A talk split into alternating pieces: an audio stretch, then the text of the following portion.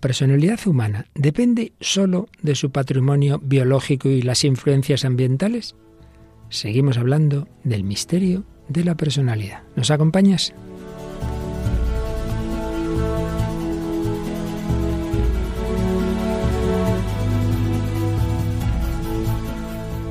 El hombre de hoy y Dios, con el padre Luis Fernando de Prada. Un cordialísimo saludo y con mucha alegría al terminar el día de San Felipe Neri, un hombre de mucho humor, muy alegre, muy comprensivo. Sed buenos si podéis, solía decir al despedirse, pues seamos buenos si podemos. Y buena es esta paloma que vuela por aquí. Hola Paloma, ¿qué tal? Hola Padre Luis Fernando. Bueno, siempre que puedo, siempre que puedo. Eso hay que intentar, hija mía. Paloma Niño que nos acompaña una semana más en un programa en esta etapa en que estamos intentando acercarnos a ese misterio que nunca entenderemos del todo, y que es el ser humano, el misterio de la personalidad humana. Cada uno somos un misterio porque somos reflejo del misterio infinito, creados a imagen y semejanza de Dios. Por tanto, no, no, no nos vamos a entender como una ratita, no, no. Siempre hay algo misterioso o mucho misterioso, pero bueno, damos un pasito más para intentar acercarnos a ese misterio y lo hacemos siempre en compañía de oyentes del mundo entero, muy particularmente de nuestras queridas naciones hermanas de Hispanoamérica, donde solemos recibir diversos comentarios, por ejemplo, el que hoy ha seleccionado Paloma. Sí, he seleccionado uno que nos llega desde Perú y nos dice Matt Horus, dice saludos Padre Luis Fernando, lo escucho desde Perú, su programa es una luz para los que estamos llamados a la santidad. Muchas gracias y saludos. Pues muchas gracias a ti y a todos vosotros. Bueno, pues vamos a intentar que la luz del Señor, del Espíritu Santo, de Cristo, que es la luz a través de María, pues nos ilumine un poquito más en este programa de hoy en el cual seguimos sacando algún corte de la película que ya es la tercera edición en que traemos la delgada línea roja, ¿verdad? Y luego, pues traes un rap de estos así modernos, pero bueno, queda que pensar. Sí, es un rap del conocido rapero ZPU que se llama Hay vida. Y has encontrado un testimonio muy interesante de un joven, pues que estaba el pobre bastante desencuadernado, por así decir, y al que el Señor pues lo va armonizando. Sí, es el testimonio de Joey Kelly, eh, nacido en Glasgow, en Escocia, y bueno, pues él ha contado su testimonio eh, de cambio total, desde estar pues muy perdido, ¿no? Hasta que por la oración se, se ha curado y está, y está muy bien. Y por supuesto el núcleo duro, por así decir, doctrinal del programa, pues dado que estamos hablando de la personalidad, pues sigue en esa línea entre la psicología, la ética, filosofía, Hoy fundamentalmente, como en otras ocasiones, nos basamos en un artículo, en una contribución del profesor doctor Martín Echavarría sobre personalidad y responsabilidad desde una perspectiva antropológica. Bueno, pues vamos adelante, terminaremos invocando al Espíritu Santo, que es el que sana nuestro espíritu, el que lo armoniza todo, con el Beni Creator Espíritus. Vamos adelante pues con esta edición 395. Estamos, Paloma, cerquita de los 400. Sí, sí, no queda nada, nada. Madre mía. Así a lo tonto, a lo tonto. Pues sí, vamos adelante con la edición 395 del Hombre de Hoy y Dios.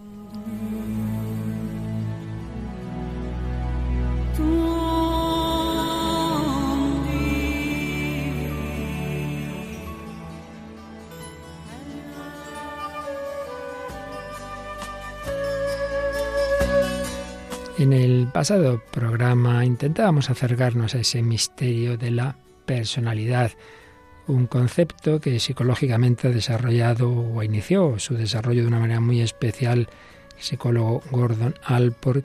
Y siempre en todas las muchas definiciones y conceptos que hay de él decíamos que lo que queda siempre de fondo es que se trata de una unidad, de una armonía, de un orden, no simplemente rasgos por aquí y por allá, de que se miden en los test, pero que son dispersos, sino nos preguntábamos si es verdad, si es posible esa unidad de tantos factores que hay dentro y fuera de nosotros. Veíamos que sí, o empezábamos a decir que sí, entre otras cosas, y si no es que es una personalidad, pues la pobre muy caótica, porque hay un fin, un fin externo a nosotros en el que se armoniza toda esa capacidad que tenemos. Y si no lo hay, pues habrá que buscarlo, porque Si no, entonces sí que personalidades rotas y dispersas que, que tanto daño se pueden hacer a sí mismas y a los demás. Y veíamos esa definición de Alpor. Personalidad es la organización dinámica en el interior del individuo de los sistemas psicofísicos que determinan su conducta y su pensamiento característicos. Organización dinámica. No es cada cosa por su lado. Bueno, pues el profesor Martín Echavarría, desde una perspectiva tomista, seguidora de Santo Tomás de Aquino, nos decía que, como en tantas otras ocasiones, en este gran doctor de la Iglesia, sin, evidentemente, sin los planteamientos científicos actuales, pero con una gran profundidad, nos hablaba de lo que podemos traducir hoy día por personalidad. Él hablaría de carácter, pero pudiendo deducir de sus escritos este otro concepto o definición que nos presenta Martínez Chavarría, el conjunto ordenado de los hábitos operativos prácticos, a saber, afectivos, cognitivos y conductuales. Conjunto ordenado. De nuevo, se trata de un orden, de hábitos. Hábitos no es una acción de un día suelto, no es una simple disposición, sino un modo de ser, un estilo de vida permanente, un hábito, pero un hábito operativo, es decir, que perfeccionan en cuanto a la acción y a la pasión, no, un hábito de lo que uno es sin más, sino de cómo actúa. Por eso, hábitos éticos que perfeccionan las potencias apetitivas o intelectuales, pero siempre en orden a la práctica. Conjunto, congregación de hábitos y con un orden determinado por el fin, por el fin que la persona se propone. La estructuración virtuosa del carácter supone la ordenación al cumplimiento de lo más importante en el hombre, siempre desde su mente, que es lo que debe regir todas las demás facultades. Pues una interesantísima definición, conjunto ordenado de hábitos operativos prácticos. Y ahí distingue lo que veremos en próximos programas, el trípode de la personalidad, hábitos afectivos, cognitivos y conductuales, cómo conocemos, cómo sentimos, cómo actuamos. De esto ya hablaremos. Pero de momento nos quedamos en ese núcleo, en ese misterio de la personalidad.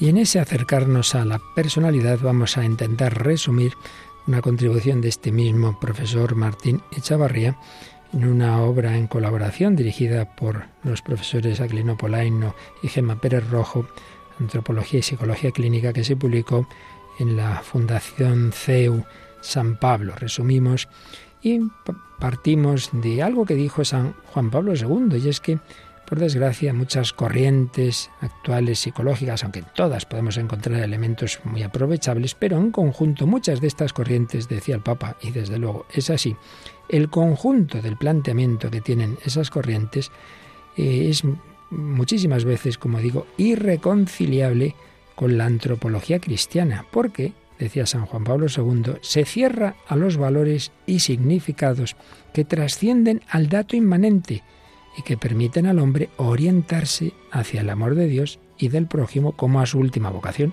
Pues esto es lo básico de una visión cristiana del hombre, que estamos hechos para entregarnos para orientarnos al amor de Dios y del prójimo.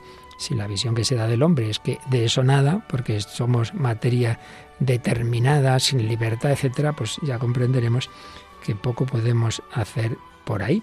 Pero sí que nos encontramos psicólogos que tienen planteamientos compatibles, claro que sí, con esta visión cristiana del hombre.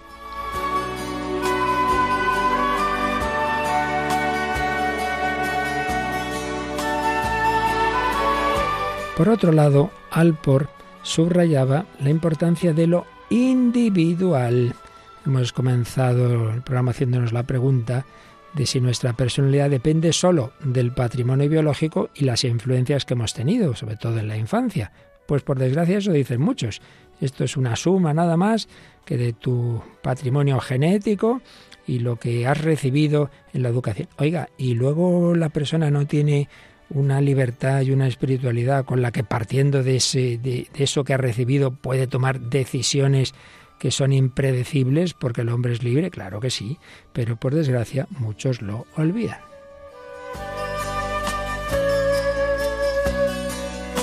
Alfred Adler no lo olvidaba. Él insistía en esa psicología individual. Cada uno es cada uno y tiene sus cada unadas, como solemos decir popularmente. Persona y personalidad. No se puede comprender la personalidad humana partiendo solo de simplificaciones esquemáticas. En ella hay algo imposible de reducir al mero resultado de, unos rasgos, de unos, de unas variables que se analizan en un laboratorio. Recordemos, esta cita ya la dijimos, la anticipábamos, que en un discurso de Pío XII, precisamente a psicólogos les dijo que el empleo más hábil de los métodos existentes no consigue penetrar en la zona del psiquismo que constituye el centro de la personalidad y que sigue siendo siempre un misterio. Llegado a este punto, el psicólogo no puede sino reconocer con modestia los límites de sus posibilidades y respetar la individualidad del hombre, sobre el que debe dar un juicio. Debe esforzarse por descubrir en todo hombre el plan divino y ayudar a desarrollarlo en la medida de lo posible. La personalidad humana, con sus caracteres propios, es la más noble y más adivinable de las obras de la creación. Por ello, su núcleo, ahora ya no citamos a Pío XII, sino volvemos a Martín Echavarría, no es un oscuro ello, ese fondo instintivo del que hablaba Freud, desde luego con una antropología inconciliable con la cristiana, al margen de elementos puntuales que podamos aprovechar. No, no, el núcleo de la persona no es un oscuro ello, algo impersonal, no es una cosa, algo que podamos manipular y moldear a nuestro antojo, es un misterio. Y un misterio que se conecta con Dios, misterio que se relaciona con el carácter personal de toda vida humana, del cual es componente principalísimo esa intimidad de la que deriva la capacidad de hacerse cargo de la propia vida, de modelarla, de no ser un mero sujeto pasivo de las inclinaciones que proceden del organismo y del ambiente. Por desgracia, esto está muy extendido. Ah, yo es que soy así. Es que a esto me lleva mi, mi cuerpo, a esto me lleva mis inclinaciones. Así he sido educado. Bueno, sí, sí, esto has recibido, pero ahora tú no puedes sobre esto actuar. No, no, soy un mero eh, objeto pasivo. No, no. Santo Tomás, fijaos lo, en lo que decía. De un cierto modo más especial y perfecto se da el particular e individuo en las sustancias racionales, es decir, en las personas humanas que tienen dominio de sus actos y que no son sólo actuados como las demás cosas, sino que actúan por sí mismos. No soy una mera sustancia movida por otro, movido por mis instintos, movido por el ambiente, no, no, puedo actuar por mí mismo. Y como bien señala Martín Echavarría, qué contraste entre estas palabras de Santo Tomás, los seres humanos tienen dominio de sus actos y no son solo actuados, sino que actúan por sí mismos, con estas otras de Freud en su clásica obra El yo y el ello. Dice lo siguiente, citando a otro autor, pero dice él esto. Nuestro yo se conduce en la vida pasivamente y en vez de vivir somos vividos por poderes ignotos e invencibles. ¡Qué contraste! Para Santo Tomás, el ser humano se entiende, el ser humano en general, libre, normal, claro, el que tenga una patología grave, pero hombre, lo normal es que el hombre puede actuar por sí mismo. Pues no. Freud más bien se inclinaba a que nuestro yo, en vez de vivir, es vivido por poderes ignotos e invencibles. Claro, yo tengo este instinto aquí, no, no, no, no, no, ¿qué voy a hacer? ¿Me tengo que dejar llevar de él? El ser humano, es verdad, está sometido a la influencia de impulsos internos y externos, sí, hombre, sí, pero su carácter de persona le permite, en la mayoría de los casos, si no hay una patología grave, gobernarse a sí mismo. Y así lo decía de nuevo Pío XII en ese discurso de 1953. Hablaba de energías, tal vez, de una intensidad considerable, pero la naturaleza ha confiado su dirección, la dirección del hombre, al puesto central, al alma espiritual, dotada de inteligencia y de voluntad, capaz normalmente de gobernar esas energías. El que estos dinamismos ejerzan su presión sobre una actividad no significa necesariamente que la obliguen. Ah, es que yo siento esto, pues tengo que hacerlo. Hombre, o no, tú verás. Así que tenemos ya un buen, interesantísimo punto de partida. Claro que tenemos condicionamientos internos y externos, pero eso, salvo, ya digo, una anormalidad en la, en la psicología de cada uno, no nos quita esa capacidad de la persona humana de gobernarse por sí mismo, puesto que ha recibido un alma espiritual con una inteligencia y una voluntad que pueden dominar, que pueden gobernar todo eso que ha recibido, ese fundamento que ciertamente hay que contar con él de la personalidad, esos factores biológicos y ambientales. Seguiremos profundizando en todo ello.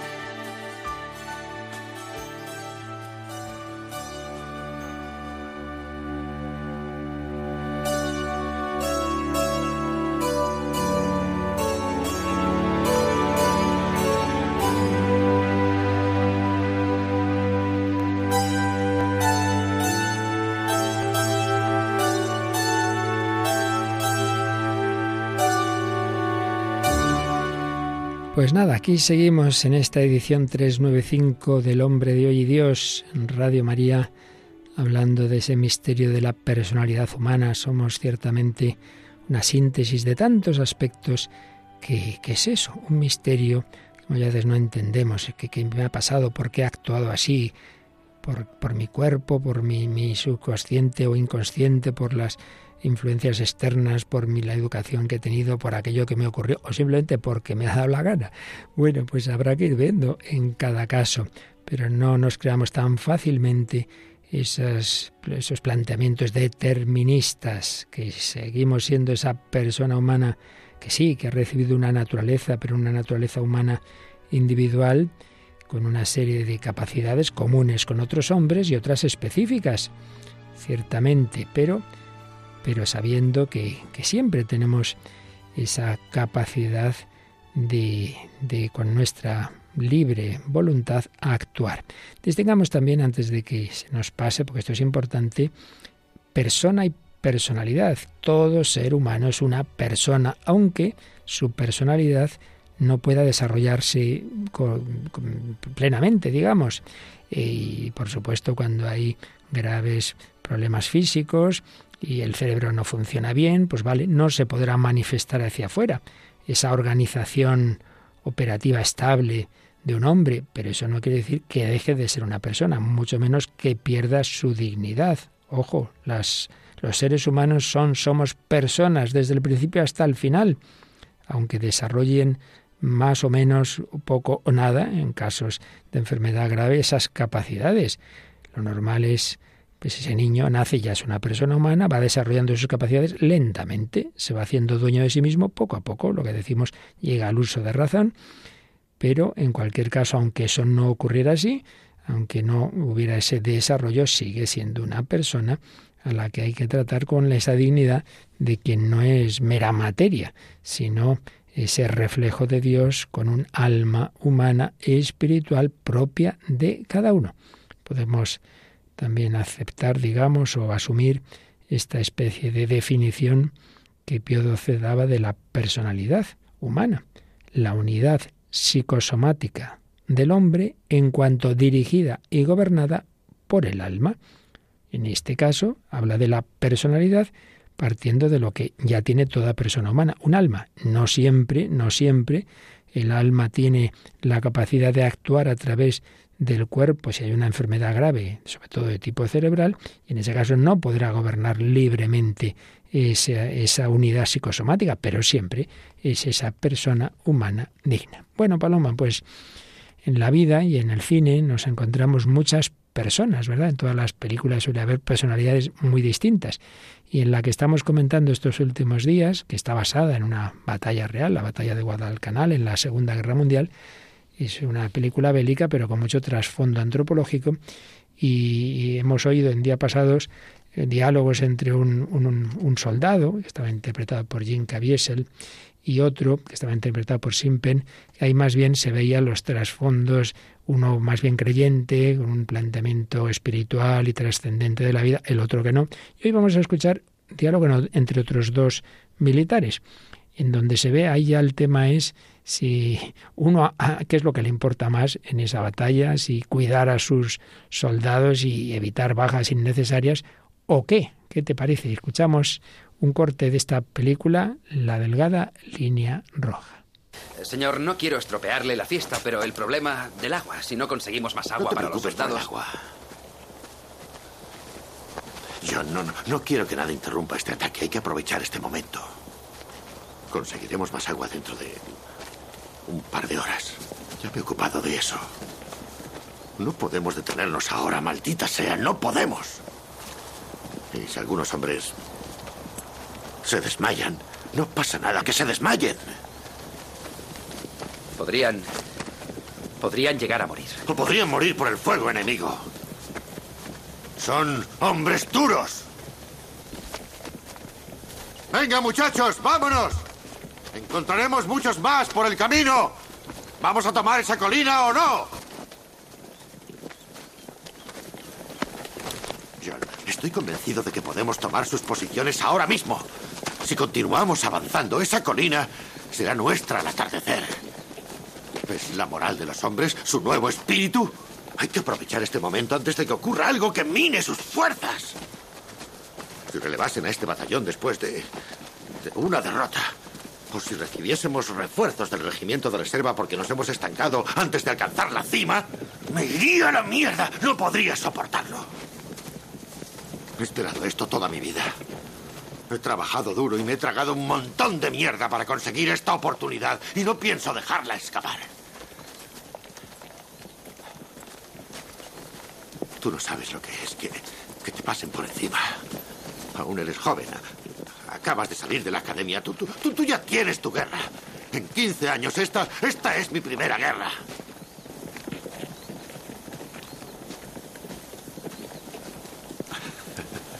Algún día lo comprenderás.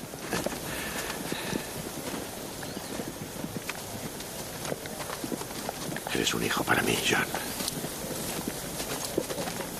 ¿Sabes qué hace mi hijo? Es vendedor de cebos. Bueno, pues un diálogo de esta película, La delgada línea roja, que te hace pensar, Paloma. Bueno, curiosa la actitud, ¿no? De, este, no sé si es un, si es un coronel. No recuerdo el, grado, pero bueno, sí es el que está mandando en ese momento sí, como Va mandando y en vez de fijarse un poco en las necesidades de los demás, ¿no? Porque ha llegado a decir, hay algunos que se desmayan, el otro se lo decía, ¿no? Se daba cuenta da igual, es que yo he luchado toda mi vida por esto, esto lo vamos a conseguir, no podemos despistarnos ni un segundo, entonces como que no presta atención ¿no? A, al resto, sino que solo va fijo en su en lo que él quiere hacer y, lo que quiere conseguir, ¿no? Y dice, he trabajado toda mi vida para esto, tal, entonces solamente se está centrando en sí mismo.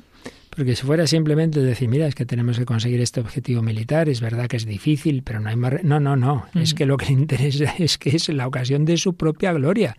Y el otro dice, hombre, si podemos esperar un poco, que nos llegue primero el agua, entonces los hombres estarán, pues eso, con más capacidades que si no, que, que van a morir muchos, que, entre la lucha y, y la sed no puede ser, pues le da igual. He luchado mucho, eh, no, no puedo dejar que me pasen por encima, que, que lo conquisten otros, llegue un refuerzo. Bueno, pues ahí vemos cómo dos personalidades ante las mismas circunstancias reaccionan de manera muy distinta, completamente distinta. Claro, el otro se está quedando con una cara que eso no lo podemos ver porque estamos en, radio, pero por eso se queda como diciendo, ¿qué está pensando este de mí? Y por eso al final también sale otra cosa interesante, ¿no? Dice, yo no quiero que te pase como a mi hijo, que está ahí vendiendo cebos, como si por ese trabajo su hijo fuera menos digno, claro. Entonces, ahí vemos también lo que decíamos el otro día y hoy hemos recordado, que la personalidad humana va en torno de un fin en el que se armoniza. Para este militar el fin es su propia gloria, el quedar por encima, que nadie le pise. Para el otro son las personas humanas que, que él quiere cuidar eh, en la medida en que, en que se podía hacer, porque tenemos que hacer que estos hombres, los pobres, caigan. En fin, el fin es sin duda como la literatura, pues toda una palestra para, para ver tantas personalidades tan distintas. Bueno, pero también lo es la música. ¿Qué nos traes hoy?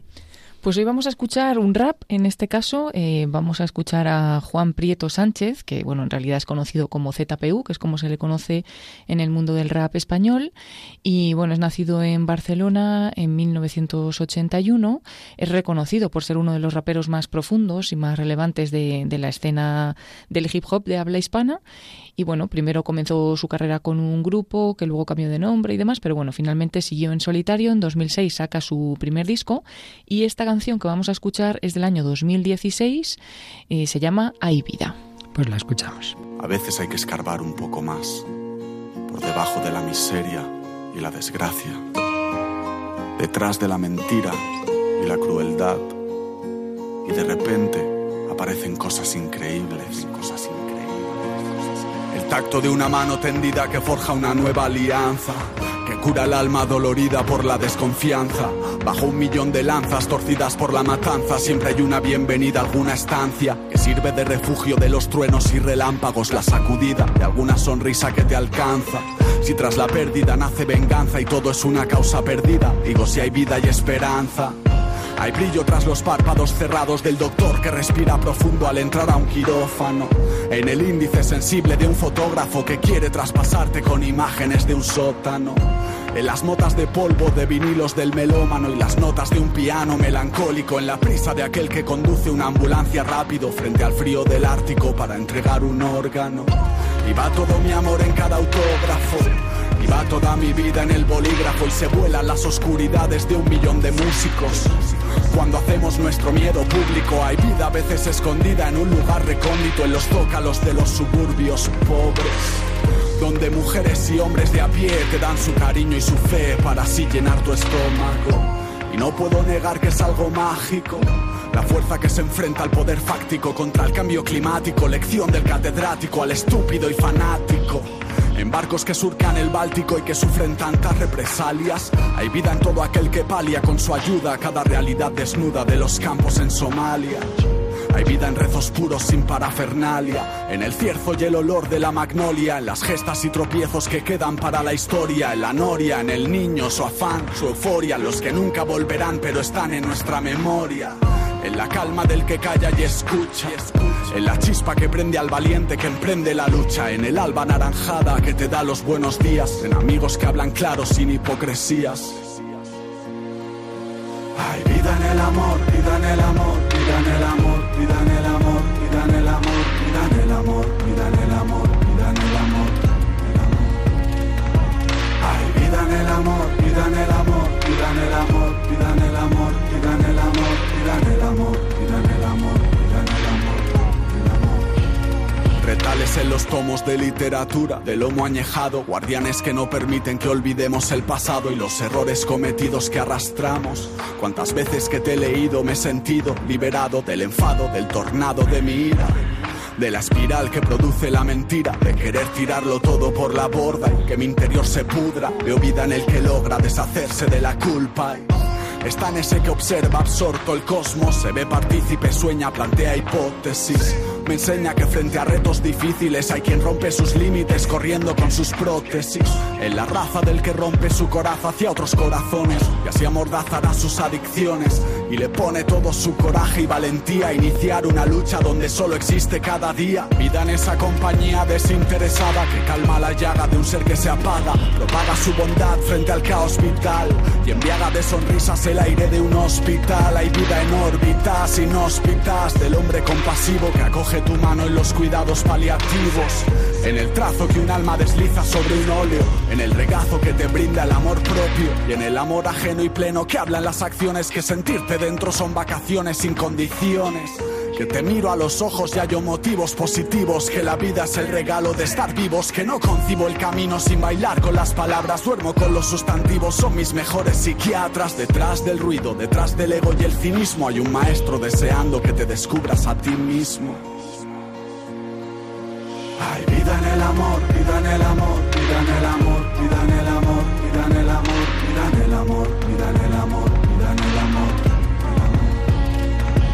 Ay, pidan el amor, pidan el amor, pidan el amor, pidan el amor, pidan el amor, pidan el amor, pidan el amor, pidan el amor.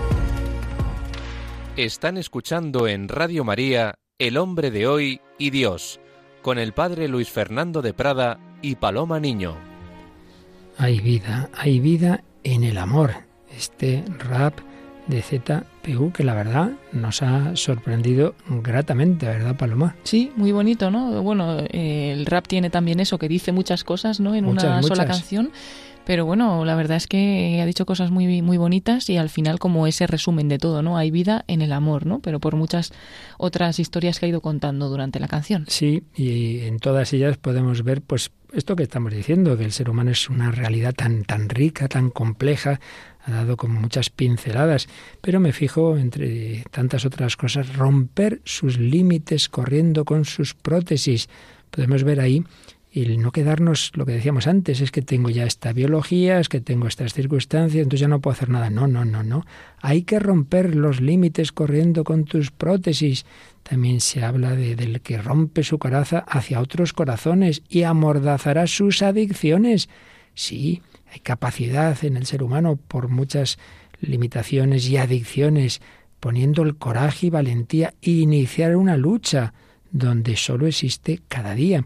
Se nos ha hablado de ese amor, de quien propaga su bondad frente al caos vital, de aquella persona, esa compañía desinteresada que calma la llaga de un ser que se apaga, quien está cuidando en cuidados paliativos, el que lleva sonrisas a un hospital, el que está ahí en el regazo que te brinda el amor propio, el amor ajeno, etcétera, etcétera.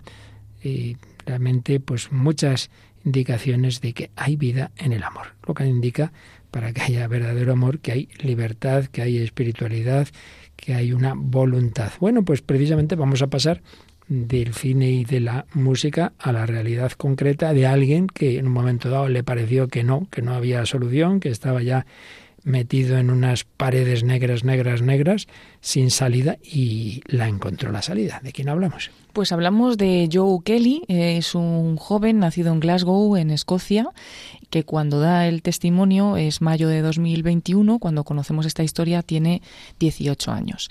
Entonces, bueno, él cuenta que se crió en una familia católica en los suburbios de Escocia, donde fue educado eh, por su familia y también en colegios católicos. Recuerda una infancia feliz hasta que comenzó la adolescencia y bueno, tenía los típicos problemas con su familia y la escuela, pero cuenta que desde los 13 años eh, sí que es verdad que empezó a costarle mucho sentirse querido por su familia y amigos, pero que no era una cosa normal, ¿no? Que él, que él pues era una familia que le querían mucho y que era muy feliz, pero a él le costaba como eso, como sentirse querido. Dice, conforme crecí, supe que algo no iba bien y que lo que sentía dentro de mí no iba como debía. Entonces es cuando le diagnostican una depresión, solamente tenía 13 años y bueno, también cuenta que mientras su relación con Dios se iba quedando un poco al margen de, de la vida. Sus padres pues le regañaban porque querían que, fuera a misa y él decía que bueno, que tampoco le podían obligar, etcétera. Bueno, finalmente su salud empeoró, él luchaba mucho contra pensamientos suicidas y de hacerse daño a sí mismo, que eso pues lo tenía continuamente en la cabeza y finalmente pues hubo que tratarle con antidepresivos y vamos a escucharle en el primer corte hablando de cómo le afectaron esos antidepresivos y de algunos intentos de suicidio que tuvo. Durante este tiempo estaba tomando antidepresivos, iba a terapia, normalmente con mucha frecuencia, una vez a la semana, quizá cada 15 días, depende. Estaba tomando una dosis fuerte de antidepresivos para intentar estabilizar mi estado de ánimo pero mi experiencia fue que los antidepresivos te mantenían en un estado estable de desánimo y después, cuando tenías un bajón, tenías un bajón muy grande y nunca experimentabas momentos buenos porque te quedabas en un nivel estable de simplemente soportarlo. Entonces, durante aquel tiempo tuve muchos bajones, pero hubo tres veces que fueron muy severos. No veía el sentido de vivir. Pensaba que no había ninguna necesidad por la cual yo tenía que estar aquí, no había un porqué de estar aquí. Los exámenes eran difíciles, no me iba bien en los estudios, estaba dejando amistades y grupos porque no veía el amor ahí, empecé a dejar la vida en familia y eventualmente no quería hablar con nadie. Y todas estas cosas me llevaron a una serie de intentos de suicidio, que en realidad me rompió a mí, a mis amigos, a mi familia, estaban preocupados siempre por mí. No podía simplemente estar con ellos, pasárnoslo bien, porque estaban constantemente preocupados por mí. Los tres intentos los hice cuando tomaba antidepresivos por el bajón constante que comenté antes y sufría constantemente con no saber cuándo sentirme bien y cuándo sentirme mal y normalmente cuando pasaba era inesperadamente, por lo tanto mi familia no se daba cuenta y no me podía cuidar. Bueno, de esta manera y con esos intentos de suicidio, lo que hizo Joe fue buscar sin éxito alivio en el alcohol, también en las fiestas, y empezó a viajar porque dice que se sentía mejor consigo mismo, fue a muchos sitios y en esos viajes se dio cuenta de que era capaz de hacer cosas que, que le ayudaban. Bueno, precisamente viajaba porque se puso a trabajar y conseguía pues dinero, pero ese trabajo lo hacía por ocupar el tiempo, por estar siempre ocupado y no tener que pensar y porque si no pues todo le llevaba a esos pensamientos suicidas, ¿no? Uno de estos viajes, por ejemplo, dice que fue a África y que se dio cuenta de que podía hacer cosas por él, pero también por los demás. Y ya el viaje definitivo fue el que hizo a Polonia, en una que hizo a la montaña, uno de los chicos del grupo, al conocer lo que le estaba pasando, porque se lo contó, le dijo que debía rezar. Y le dijo, mira, todo esto que ves es la creación de Dios, tú eres parte de ella, tienes que rezar para que Dios te lo muestre. Bueno, pues Joe se quedó mirando aquella escena, la naturaleza, en silencio, y dijo en su interior, Jesús, muéstrame que tienes un plan para mi vida, cuenta, ¿no? En realidad él nunca había pensado que su fe le podía ayudar en el proceso de la depresión porque él seguía viendo la fe y a Dios como un sinsentido, ¿no? Y bueno, pues en ese momento, por la tarde, cuando volvía a su residencia en Polonia, de repente se desmayó. Dice, tuve miedo, perdí el sentido del tacto y no podía ver nada. Llegado un momento dejé de respirar. Todo el mundo rezaba a mi alrededor, aunque yo no estaba de acuerdo. Bueno, él no estaba de acuerdo porque todavía no le veía el sentido a que rezaran por él. Y bueno, estuvo ahí media hora entre que dejaba de respirar, que no se podía mover, desmayado, así, bueno. Y media hora después dice que estaba ya perfecto. Bueno, llegó la ambulancia, le hicieron unas pruebas, en el hospital pues se comprobó que todo estaba bien y bueno, no había pasado nada, ¿no? Al día siguiente, este chico que le había invitado a rezar le dijo, en realidad rezaste para que Dios te mostrara un plan y Dios lo ha hecho, ¿no? Puede quitártelo todo y darte la vida. Entonces en ese momento Joe supo que Dios tenía un plan para él, que todo lo que hacía y todo lo que había hecho, incluso también sus sufrimientos y la depresión, tenían un motivo y bueno, pues en ese momento cambia un poco su vida porque decide empezar a rezar y unirse más a Jesús y vamos a escuchar cómo él nos lo cuenta, el papel que tuvo la fe y la oración en este momento. Después de Polonia, como dije, empecé a interesarme por la fe. Todavía no me entregaba, pero sí que mostraba interés en ello. Empecé a hacer preguntas, a aprender más sobre la fe, pero todavía no me comprometía mucho. Hablaba mucho con un sacerdote en particular, pero nunca hablábamos de volver a la iglesia, sino que charlábamos sobre la vida y cómo la iglesia católica la influenciaba. Y no solo específicamente sobre la iglesia, sino de la fe en general, como la oración. Empecé a rezar cinco minutos por la mañana y cinco minutos por la tarde. Y esto marcó una diferencia grande porque obviamente si tú pides a Jesús que entre en tu vida, lo hará, Él cuidará de ti. Esto marcó una gran diferencia. Y mientras yo me interesaba más y más por la fe, empecé a ir a misa y empecé a comulgar otra vez. Empecé a darme cuenta de que los sacramentos eran muy especiales para mí, que marcaban una diferencia grande en mi vida. El sacramento de la comunión, recibir la comunión y la confesión fue algo muy grande para mí también. Me confesaba con cierta frecuencia con un sacerdote con quien hablaba, intentaba hacerlo, y a veces no veía el fruto de ello, no veía la finalidad, sentía como si no pasara nada, solo lo hacía porque sabía que lo debía hacer y porque quería ser un católico perfecto. Pero a medida que fui creciendo, hablaba con este sacerdote, me di cuenta de que en verdad puedes ser salvado de todos tus pecados en el confesionario. Y hablando más y más con este sacerdote, él me mostraba que podía ser perdonado de todos mis pecados, de toda mi vida pasada. En el confesionario, confesando mis pecados, encontré mucha paz y entonces ya podía entregarme verdaderamente a la Iglesia y a la fe. Desde ese momento dice que empieza una nueva vida o empieza a construir una nueva vida Bueno, los padres de Joe se alegraron mucho con su mejoría, veían que era la fe lo que le ayudó a salir y que Dios le cubría las espaldas y bueno, incluso finalmente eh, se le quitaron los antidepresivos. Esto, bueno, fue poco a poco porque la depresión disminuyó tanto que ya vieron los psiquiatras que no necesitaba esto, incluso que no necesitaba tampoco la terapia. La terapia empezó a hacerla cada dos meses y luego ya vieron que no tenía pues ninguna necesidad de, de ir. Bueno, eh, cuando Joe da este testimonio tiene 18 años, mm, él colabora en un grupo de apostolado que dice que evangelizan a los jóvenes, cuentan sus historias y que también reza, que reza al menos una hora todos los días, que está muy comprometido con la fe y los sacramentos y que se ha volcado totalmente en ayudar a la gente a salir de la depresión a partir de, de esta experiencia. ¿no? Quiere realmente mostrarles que alguien les ama, que Jesús estará ahí, que les cuidará aunque no lo sientan. Y esto es lo último que nos cuenta en el el último corte. Ha sido una formación excelente para entender más sobre mi fe, pero también al ver que puede mejorar la vida de los demás. Entonces, por un lado, ha sido ver el cambio en mí, pero también el ver el cambio en otras personas, lo que ha fortalecido mi fe. No quiero que personas se sientan como yo me sentía y sé que hay un montón de gente que se siente como me siento o como me sentía. Realmente he llegado a un punto que quiero decir a todos que deben mirar a Jesús y quiero decir que todos que pueden encontrar la fuerza salvadora en el confesionario y en la comunión. Y entonces, básicamente este año es lo que estoy haciendo. Estoy intentando difundir la fe todo lo que puedo con distintas personas. Quiero propagar la verdad de que Jesús es quien nos salva a todos y que Él quiere hacerlo.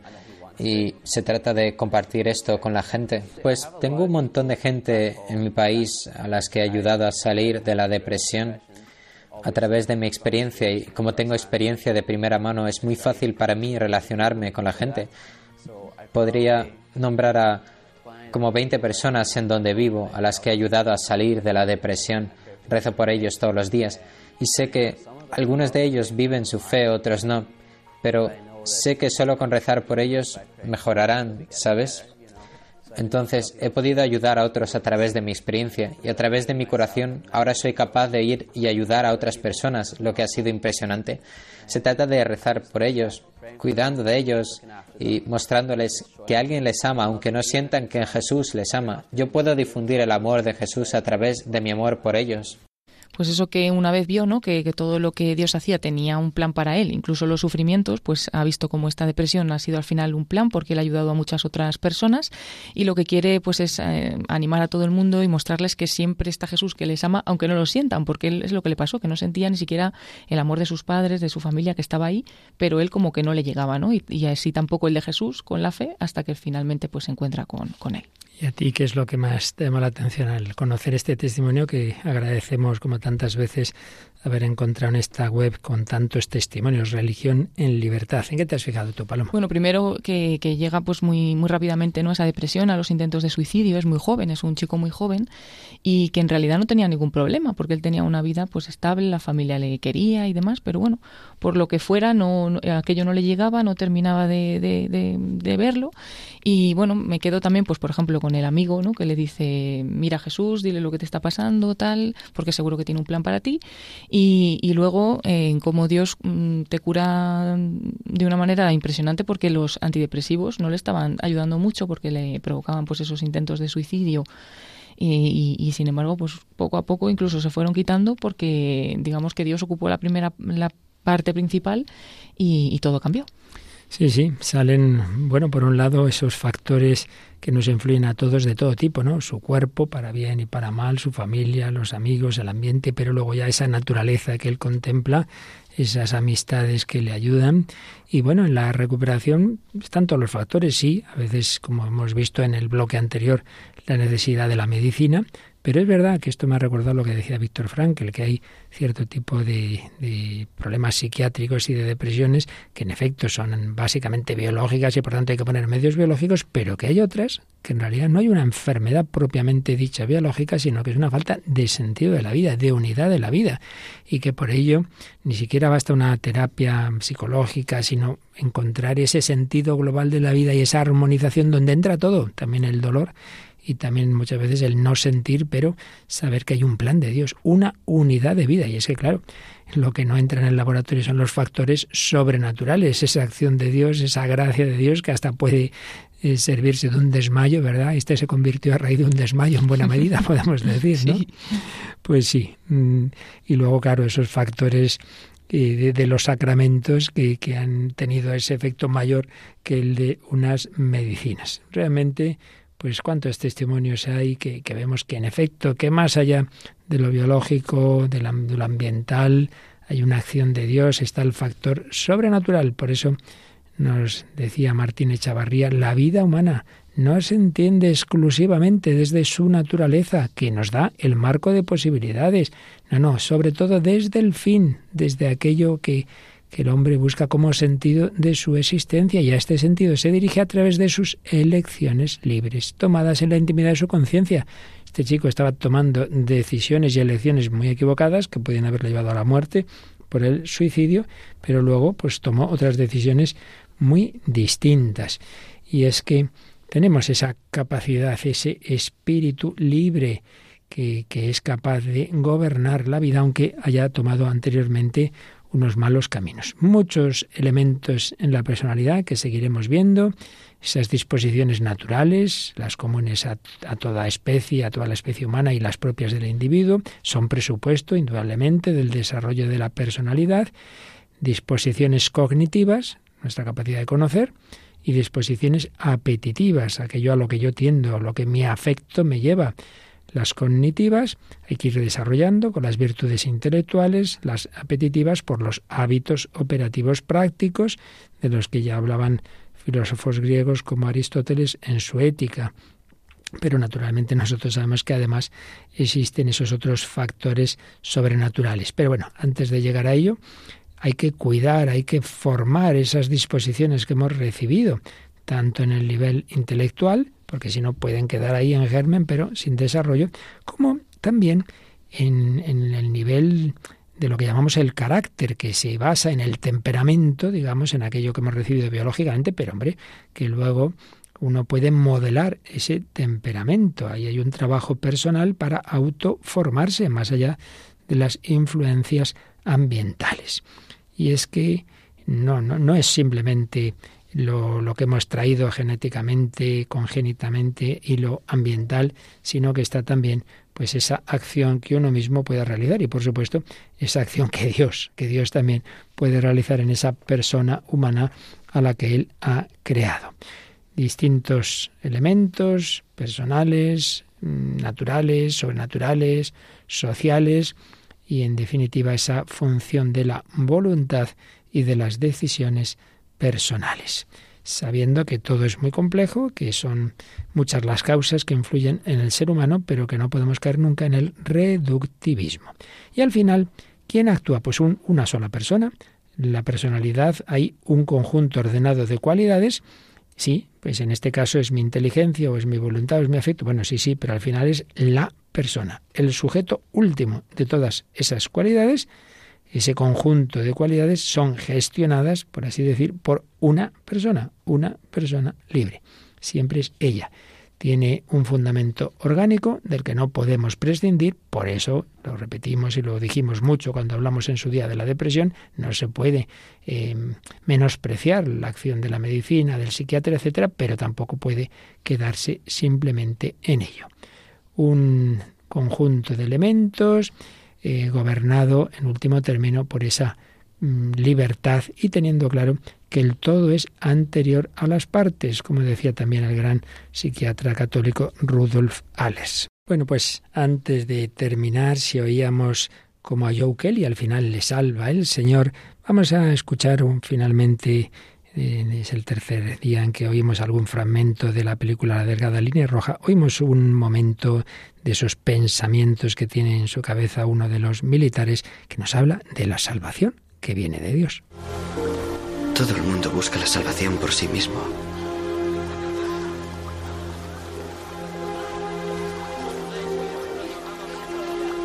Como un ascua, separada de la hoguera. ¿Quién eres tú que adoptas tan diferentes formas? De tu muerte nadie escapa.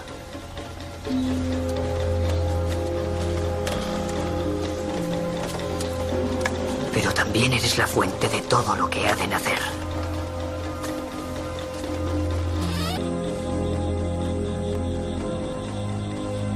Eres gloria. Misericordia. Paz. Verdad.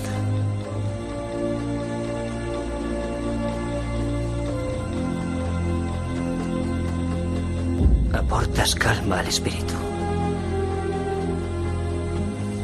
Comprensión. Valor.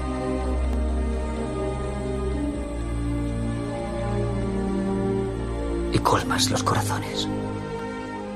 No quería terminar, Paloma, sin que veamos cómo, pues también en la música se plasman distintos enfoques de la vida, distintas personalidades, así como hay muchos grupos hoy día que, en fin, que se, se ve, que muestran en su estilo musical pues ese dejarse llevar de la instintividad sin más y, y, de la violencia y del erotismo, existen grupos también, y en este caso uno bastante peculiar en cuanto que son por un lado hermanos de sangre, pero por otro lado pues forman una especie de, no, no es exactamente la configuración canónica, pero bueno, estamos hablando de Arpa Dei, cuéntanos quiénes son.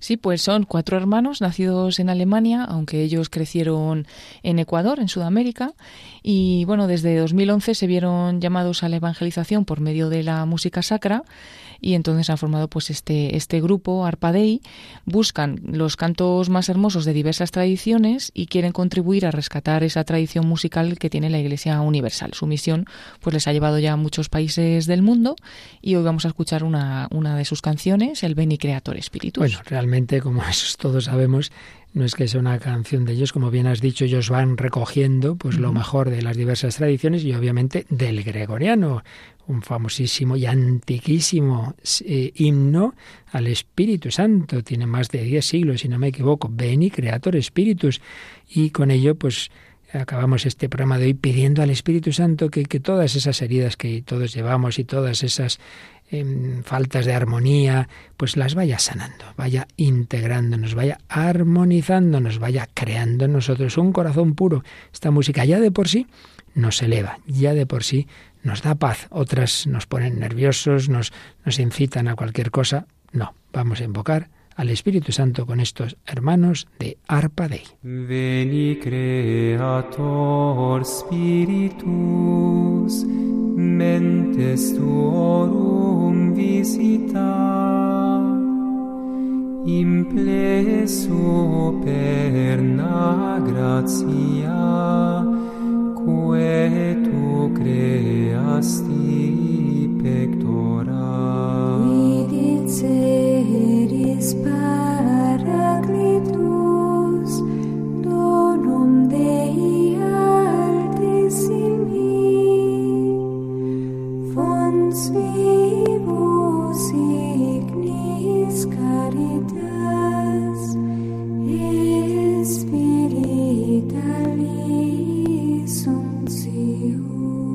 septiformis munere, dextre extre reitu digitus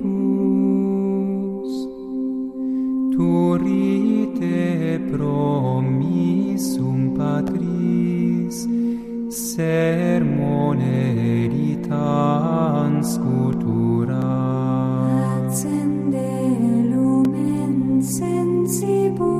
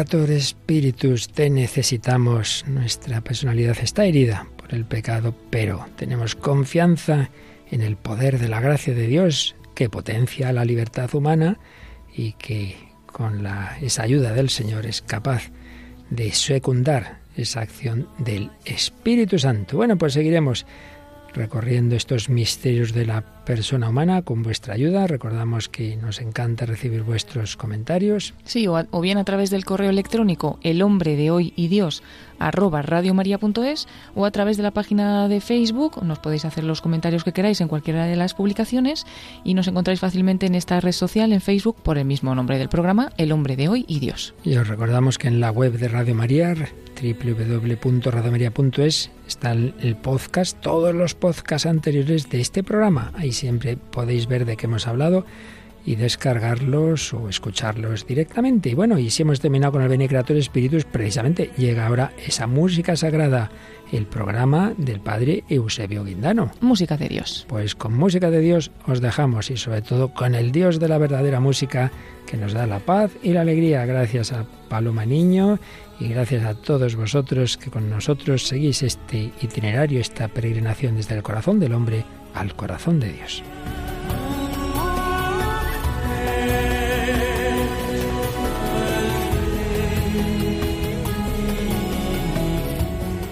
Así concluye El hombre de hoy y Dios, un programa dirigido en Radio María por el Padre Luis Fernando de Prada.